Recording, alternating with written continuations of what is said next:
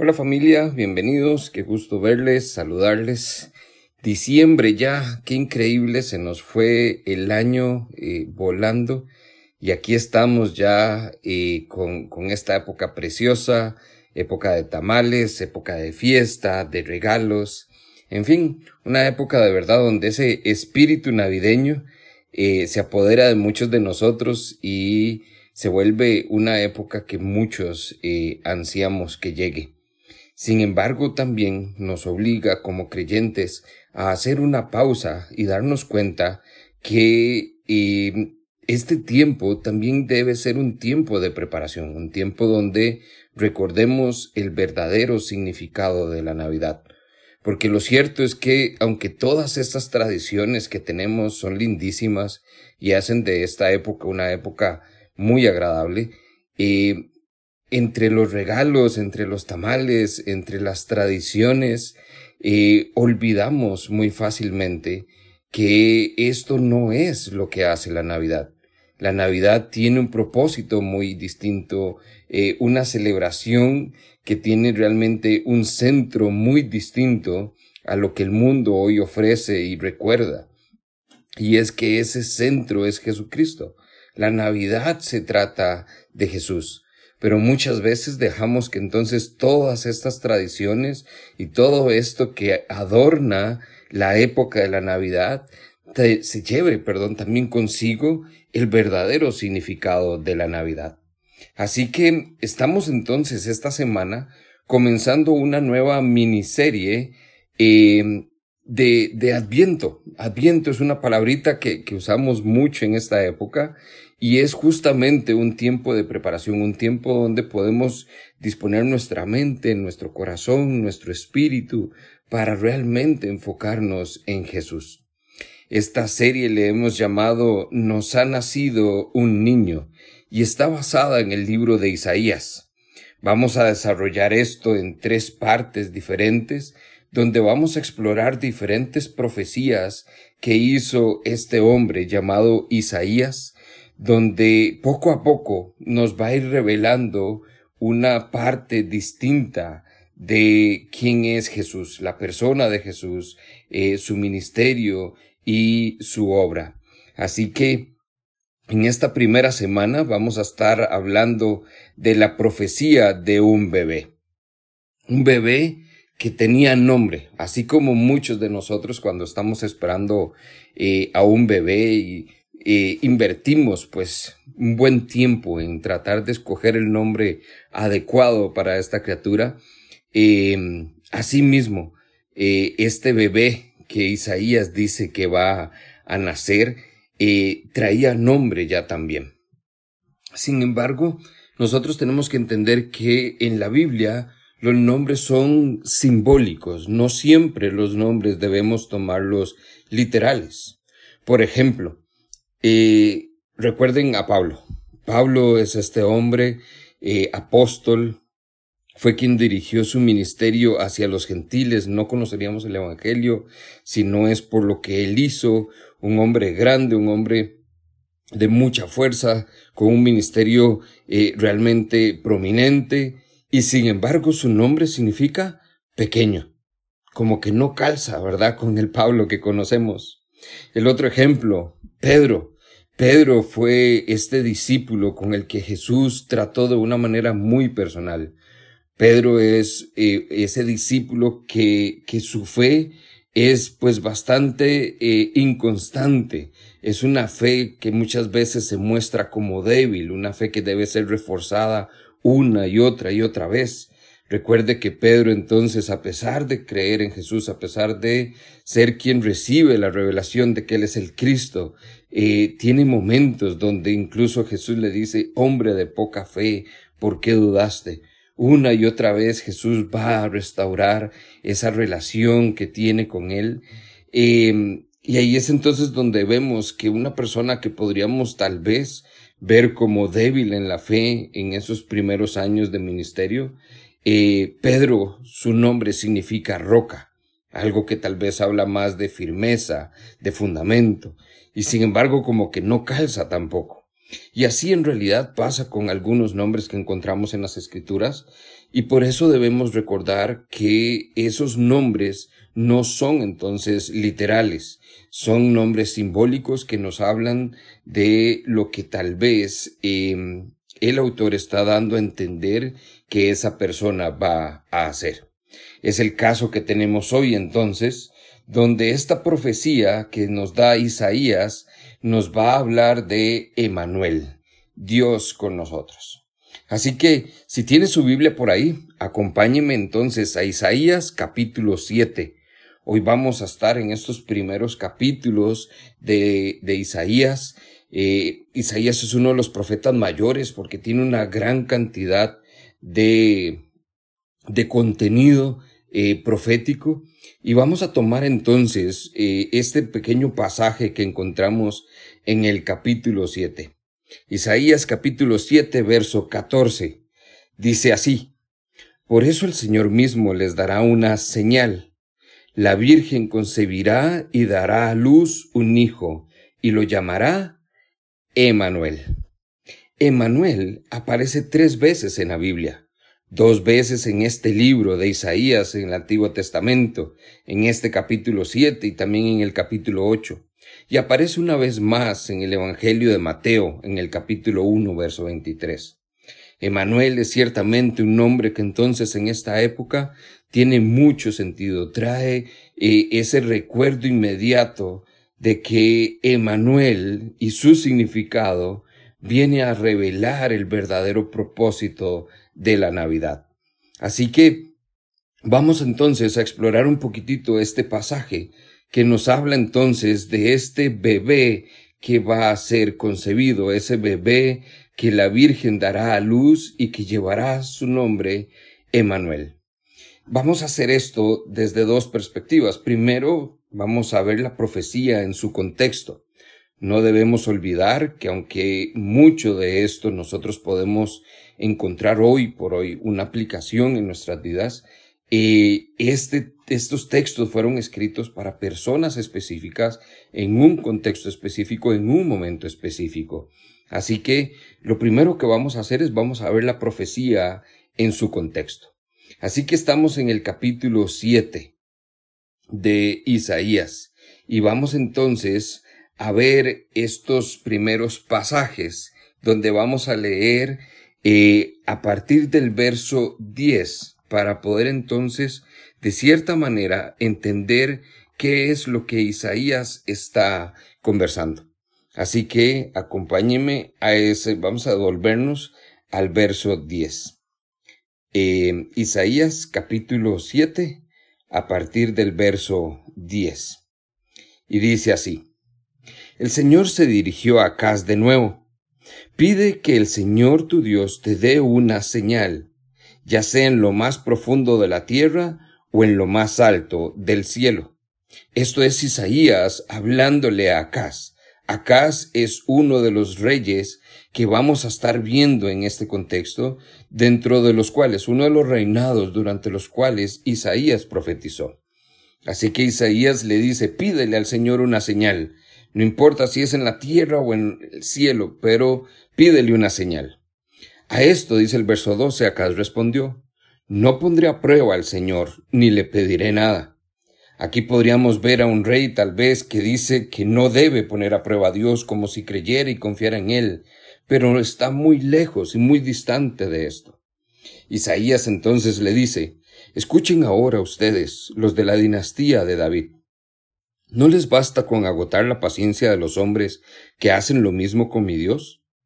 Aquí viene el verso que estamos viendo en el contexto. Por eso el Señor mismo les dará una señal. La Virgen concebirá y dará a luz un hijo, y lo llamará Emanuel. Cuando sepa elegir lo bueno y rechazar lo malo, comerá cuajada con miel. Porque antes de que el niño sepa elegir lo bueno y rechazar lo malo, la tierra de los dos reyes que tú temes quedará abandonada. El Señor hará venir sobre ti, sobre tu pueblo y sobre la dinastía de tu padre días como no se conocieron. Desde que Efraín se separó de Judá, pues hará venir al rey de Asiria. Ahí usted puede leer el capítulo completo y tratar de comprender mejor el texto que se está dando, pero estos pasajes, estos versos del 10 al 17, nos dan suficiente contexto para entender por qué es que vendría este bebé como una señal. Isaías entonces, en el capítulo 7 y este verso 14, se encuentra en un contexto de las palabras pronunciadas en el Antiguo Testamento cuando el reino fue dividido y estaban en guerra unos con otros. Recuerde que entonces el reino de Israel se dividió y quedó entonces uno al norte y otro al sur. Aquí habla entonces de Siria e Israel, los, eh, los reinos del norte, estos reinos que entonces dice que se aliaron para atacar a Judá. La ciudad estaba en riesgo y Acaz debía hacer algo. Sin embargo, Acaz fue uno de los peores reyes que tuvo este pueblo. Isaías predijo la disolución, perdón, la disolución de la alianza y evitó así que Israel fuera destruido. Y así se cumplió. La promesa de Dios llegó acerca de la liberación de Judá. Sin embargo, este no sería su destino final. Dios tenía otro plan con Judá.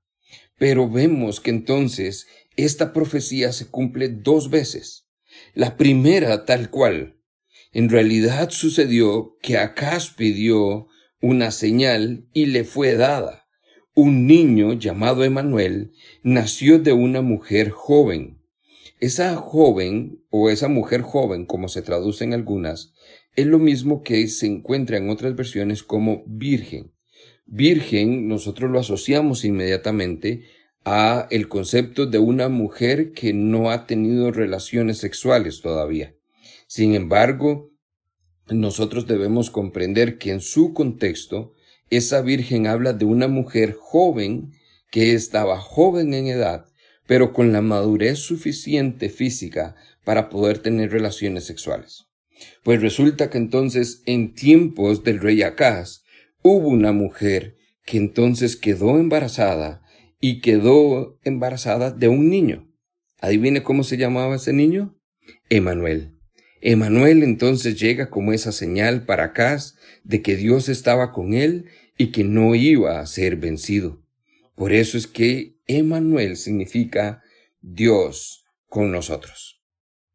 Ese Dios con nosotros su cumplimiento fue literal para Acaz. Cuando Acaz recibe esta señal de este niño, realmente se da cuenta que Dios está con él, que no lo ha abandonado, y entonces está seguro de que Dios está ahí.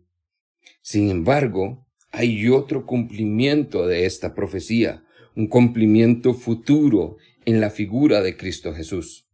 Ese otro niño nacería, no se llamaría Emanuel como tal, se llamaría Jesús, pero su nombre sería Emanuel, sería llamado Emanuel. ¿Qué significa Dios con nosotros? Eso fue justamente lo que hizo Jesús.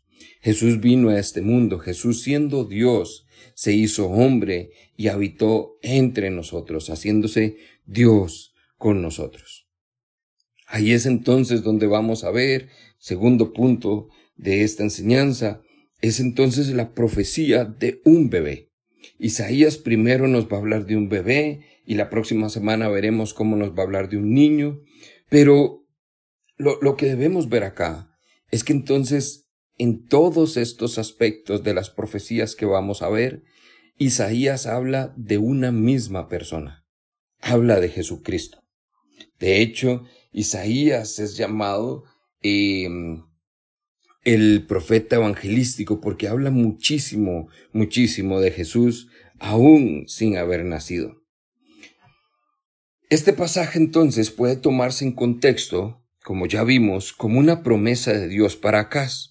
Sin embargo, hay también otro cumplimiento un poco más lejano, uno que llegaría 700 años después, un cumplimiento final de esta profecía que va mucho más allá de Acaz para poder anunciar el milagroso nacimiento de Jesucristo. Es tanto así que nosotros lo vemos que se cumple cuando Jesús viene a este mundo y esto queda registrado en el Evangelio de Mateo. Entonces acompáñeme a Mateo capítulo 1. Vamos a ver entonces cómo hay un cumplimiento de verdad de esta profecía al nacer Jesucristo. Dice Mateo 1, versos 21 en adelante, y dará a luz un hijo y llamará su nombre Jesús. Ese Jesús, dice, trae una nota ahí, porque él salvará a su pueblo de sus pecados.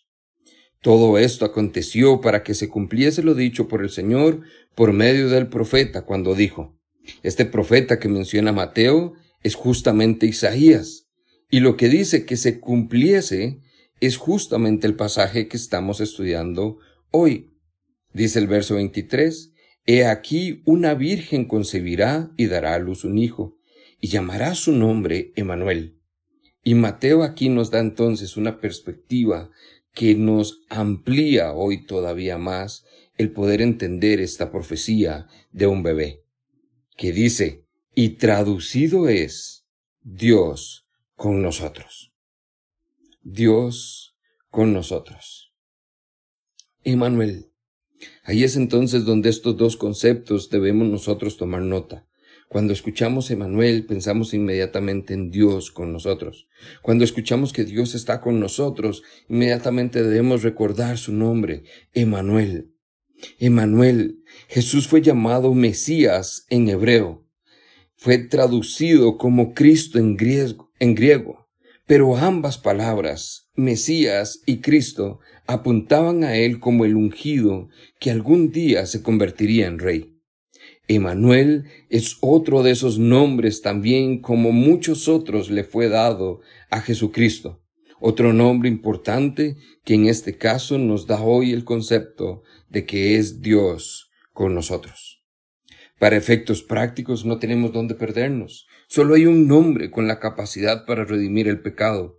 Solo hay un nombre para traer salvación a nuestra vida, y ese nombre es Jesucristo. Sin embargo, nosotros vemos que entonces este nombre que le será dado a este bebé que será concebido por una virgen, dice Isaías, que será llamado Dios con nosotros. Me encanta porque entonces cuando Mateo escribe, traducido es, quiere decir que esto significa que está dirigido a otras naciones.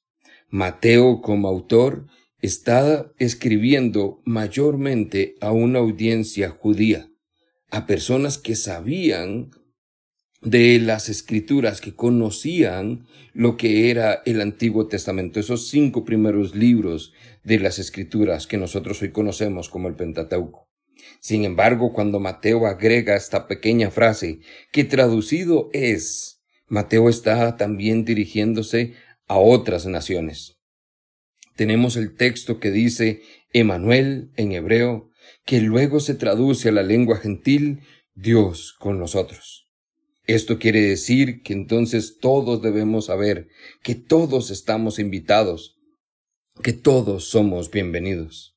Cuando Mateo entonces introduce esta, esta frase, nos está hablando también a usted y a mí, que quizás no entendemos lo que Emanuel significa, pero Mateo lo pone para que no exista la menor duda, que traducido es, que significa, que quiere decir Dios con nosotros.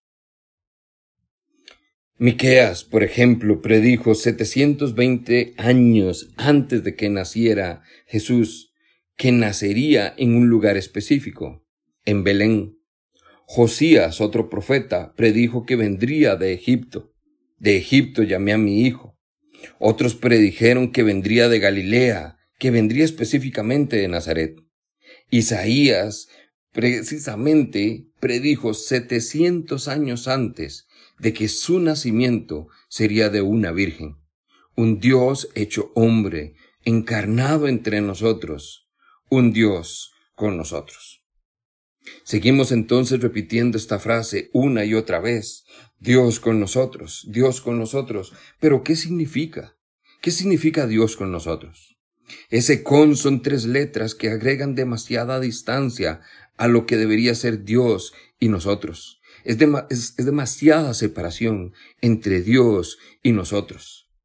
Dios con nosotros quiere decir que Él está con nosotros. Y sin embargo, esto quiere decir que va a hablar de un acercamiento personal, pero interesantemente nos hace preguntarnos Si Dios está con nosotros a partir de la llegada de Jesús, ¿quiere decir que no lo estaba antes? Veamos algunos pasajes, por ejemplo, Génesis 39, 2 dice, mas Jehová estaba con José, y fue varón próspero y estaba en la casa de su amo, el egipcio.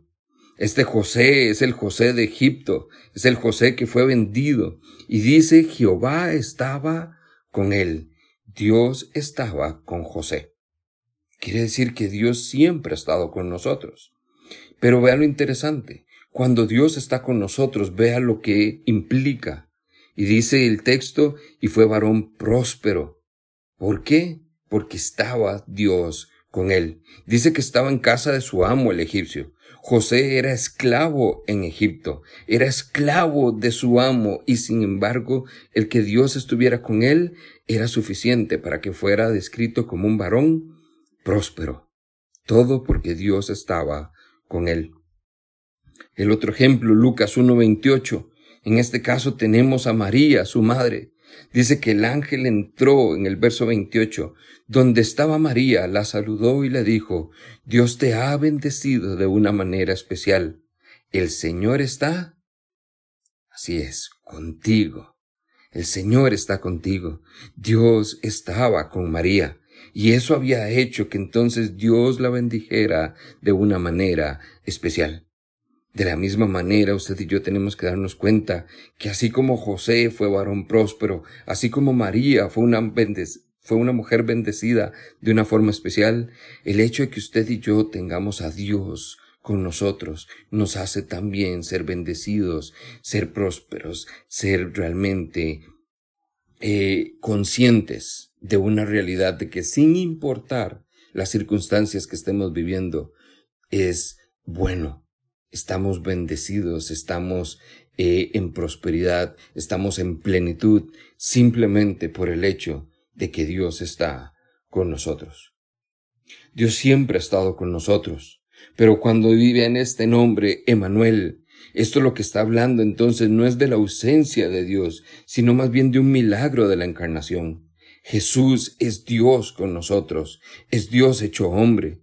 Dios había estado siempre con su pueblo. En el Génesis vemos cómo Dios ha estado presente desde la creación. A lo largo de las escrituras en el Antiguo Testamento vemos que está acompañando a su pueblo. Lo vemos en una columna de nube sobre el tabernáculo, en la voz de los profetas, en el arca del pacto. Sin embargo, Dios nunca estuvo tan claramente presente con su pueblo como cuando estuvo Jesús, su Hijo nacido de una Virgen, el Mesías prometido de Israel, en este mundo, con nosotros. Emanuel, Dios con nosotros significa que entonces Dios está disponible para nosotros. Él está disponible hoy para ti. Emanuel es Dios con nosotros, es Dios haciéndose accesible, Él mismo diciéndote, aquí estoy. Él se está insertando personalmente en su situación, haciendo posible lo imposible, abriendo puertas que están cerradas, creando una vía de escape cuando no hay salida. Emanuel no es un nombre, tiene que darse cuenta, no es solo el nombre, es un título, es algo que realmente nos hace darnos cuenta de que Dios realmente está con nosotros. Dios con nosotros. No me canso de repetir la frase porque es algo que repetidamente debemos esperar que haga que esto se vuelva realidad en nuestra vida. Algo que yo sé que usted conoce pero muchas veces olvida. Porque cuando estamos bien creemos que entonces estamos agradecidos, pero cuando vienen los problemas lo primero que olvidamos es quién está con nosotros aún en medio de los problemas. Hebreos 1, versos 1 y 2 nos recuerda Leo para usted la nueva traducción viviente. Hace mucho tiempo Dios habló muchas veces y de diversas maneras a nuestros antepasados por medio de los profetas. Ahora, en estos últimos días, nos ha hablado por medio de su Hijo. Dios le prometió todo al Hijo como herencia y mediante el Hijo creó el universo. El autor de Hebreos pone énfasis entonces en el deseo de Dios de darse a conocer de una manera más directa, de una manera más personal, de una manera más profunda, de una manera íntima. ¿Qué más íntimo que Dios mismo estando con nosotros? Juan, El autor del Evangelio pone el énfasis en la gloria de ese Dios que está con nosotros. Juan 1.14 dice, y el Verbo se hizo hombre y habitó entre nosotros, y hemos contemplado su gloria, la gloria que corresponde al Hijo unigénito del Padre, lleno de gracia y de verdad. Vea la manera entonces en que se describe ese Dios hecho hombre. Por su parte, Pablo presenta la llegada de Jesús al mundo desde otro punto de vista. Hace, perdón, resaltar el hecho de que Dios tomó una forma humana para poder hacerlo con un propósito específico. Pablo escribe a los Filipenses capítulo 2, verso 6, aunque era Dios, no consideró el ser igual a Dios como fuera, perdón, no consideró que el ser igual a Dios fuera algo a lo cual aferrarse. En cambio, renunció a sus privilegios divinos y adoptó la humilde posición de un esclavo y nació como un ser humano. Casi que lo pone en forma despectiva Pablo, o sea, nació como un ser humano, o sea, no había otra manera, era como un ser humano, como lo más bajo, pero es que de hecho así fue familia. Dios, Dios renunció a sus privilegios como Dios y en la figura de su Hijo vino a este mundo como un ser humano. Se humilló a sí mismo, se hizo uno de nosotros para poder estar con nosotros. Al final entonces Jesús demuestra que la presencia de Dios no habita en un templo en Jerusalén, sino que Dios realmente está en cada uno de nosotros. Por eso Él es Emanuel, Dios con nosotros. Cuando nosotros entonces vemos esto tan claro, donde esto que eh, de cierta manera lo, lo vemos planteado por parte del profeta Isaías, donde anuncia la profecía de un bebé y nos dice que ese bebé será Emanuel, que será Dios con nosotros. Y ese bebé, ese Emanuel, es claramente Jesucristo. Nosotros entonces tenemos que hacernos la pregunta, ¿por qué? ¿Por qué Dios tuvo que hacerse con nosotros, porque Dios tuvo que venir a este mundo en la figura de Jesucristo. ¿Por qué estuvo Jesús acá? Se lo respondo de esta manera. Jesús vino a este mundo para traernos un regalo. Tres regalos realmente, pero son tres regalos en uno solo. El primero de esos, y de esos regalos, el primero de esos propósitos por los cuales Jesús vino a este mundo, es por el amor de Dios. Jesús nos regaló el amor de Dios. Recuerde usted entonces lo que dice Juan 3:16, porque tanto amó Dios al mundo, tanto amó Dios al mundo. Cuando nosotros vemos que Él envía a su único Hijo, vemos que lo hace por amor. Cuando Jesús, el Hijo de Dios, nos regala ese amor de Dios sacrificial, ese amor incondicional. Lo que nos está regalando, además, número dos, es la presencia de Dios. Jesús trae a este mundo entonces no solo el amor de Dios, sino que trae la presencia de Dios. Por una parte, Dios siempre ha estado con nosotros. El Antiguo Testamento es claro en esto. Hay una larga historia de la inquebrantable fidelidad de Dios con su pueblo. Dios nunca los abandonó, pero Dios nunca estuvo más cerca que cuando Jesús estuvo en este mundo entre nosotros. Ahí es entonces donde podemos detallarlo cuando vemos esta presencia de Dios en este mundo como un regalo. Lo podemos ver desde tres puntos. El primero es Dios y nosotros. En el Antiguo Testamento la presencia de Dios con su pueblo era más evidente cuando su gloria llenaba el tabernáculo. Cuando vemos entonces en Éxodo que se narra esos momentos donde venía esa gloria de Dios, ese Shekinah, y llenaba el tabernáculo. Cuando vemos entonces en Primera de Reyes que viene y llena su presencia el templo, esa gloria fue superada ampliamente por la presencia personal de Jesucristo, el Dios hecho carne, el Dios con nosotros en persona. Lo cual nos lleva al segundo punto. No solo es Dios y nosotros en el Antiguo Testamento, es ahora Dios con nosotros. Tal vez el pasaje más significativo sobre esa encarnación es cuando Juan escribe en el primer capítulo y afirma que el verbo era con Dios y que el verbo era Dios. Este era el principio con Dios. Juan usa este término, logos, o, o el verbo, que también puede ser reemplazado fácilmente con la palabra Jesús. Jesús era Dios y Jesús estaba con Dios. Juan usa entonces ese verbo que dice que fue hecho carne y habitó entre nosotros, y vimos su gloria llena de gracia y de verdad.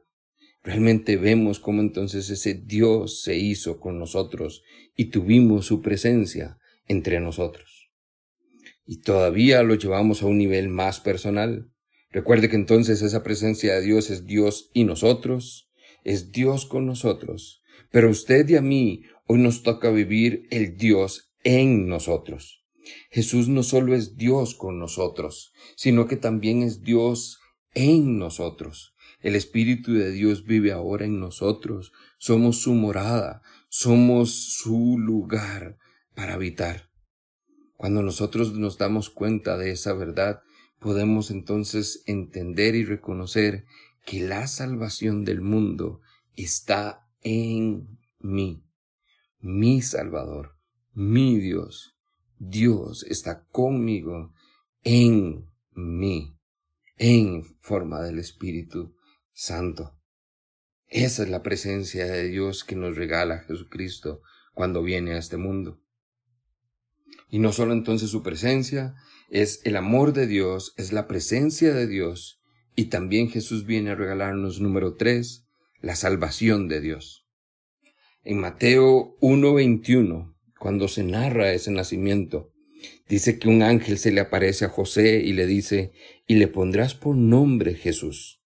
No Emanuel, nombre ahora sí es Jesús, pero vemos que entonces este nombre Jesús, Mateo nos vuelve a dar una descripción de por qué es nombre Jesús. Dice, porque Él salvará a su pueblo de todos sus pecados. Él salvará, le está dando propósito, le está dando la razón de por qué llevará este nombre. Jesús nos regala la salvación de Dios. Así es como se cumple entonces la promesa de Isaías en el capítulo 35, verso 4, cuando dice, Sean fuertes y no tengan miedo ustedes los de corazón temeroso, su Dios vendrá vendrá con venganza y con retribución divina, Él vendrá a salvarnos. La salvación de Dios vino en Jesús. Así que, ¿cuál fue su regalo? Su regalo fue su vida. Él lo dio absolutamente todo. Él se dio a sí mismo para poder estar de verdad con nosotros en plenitud. Jesús es Dios con nosotros en persona. Así que nosotros tenemos que darnos cuenta, familia, que Jesús no es una revelación parcial de Dios.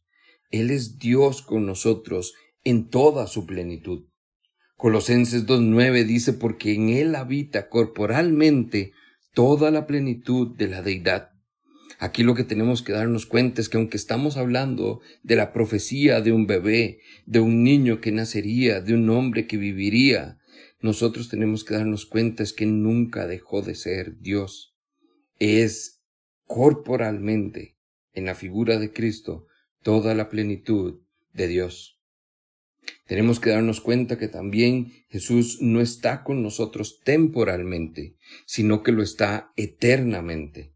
Dios el Hijo, que nunca dejó de ser Dios, ni siquiera por un momento, lo que hizo fue que tomó la naturaleza humana y se convirtió en Dios con nosotros para siempre. Necesitamos ser conscientes de esta gran verdad, ya que no se trata de una persona representando a Dios, no es una persona trayendo victoria, es Dios mismo con nosotros quien obtiene la victoria.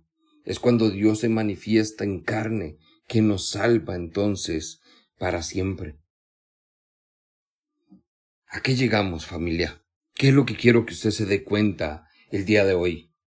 Emanuel es Dios con nosotros en las pruebas, en las luchas, en las decepciones, en los chascos que nos llevamos, en los fracasos incluso de la vida. Emanuel es Dios con nosotros también en las tentaciones, en nuestras debilidades, en nuestras caídas en pecado. Ahí está Él con nosotros. Emanuel es Dios con nosotros en las tristezas y en las depresiones, en nuestros momentos donde no sabemos qué hacer, en nuestros momentos de eh, constante cambio de ánimo. Dios está con nosotros. Emanuel es Dios con nosotros en el dolor, en una enfermedad, en cada valle de sombra y de muerte. Dios está con nosotros. Emanuel es asimismo Dios con nosotros en los tiempos de angustia, en el día del juicio, en los días de aflicción, en los días de tribulación. Dios con nosotros. Es Dios con nosotros en toda circunstancia, en todo momento y en todo lugar. Es Dios conmigo, es Dios contigo. Es época de Navidad.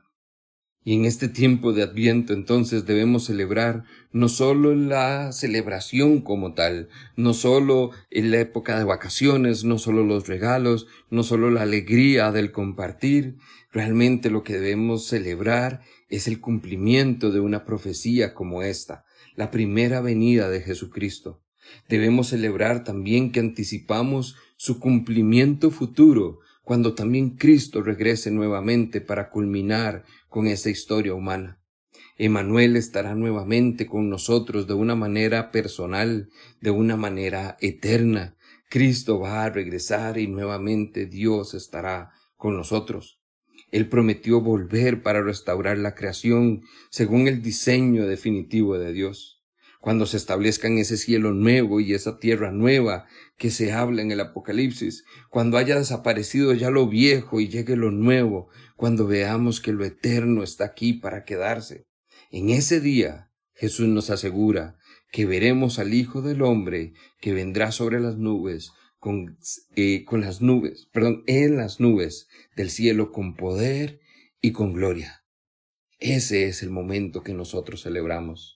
No solo que Emanuel ya vino y estuvo Dios con nosotros, sino que Emanuel volverá y será otra vez Dios con nosotros, pero esta vez para siempre y por los siglos de los siglos. Amén. Amén.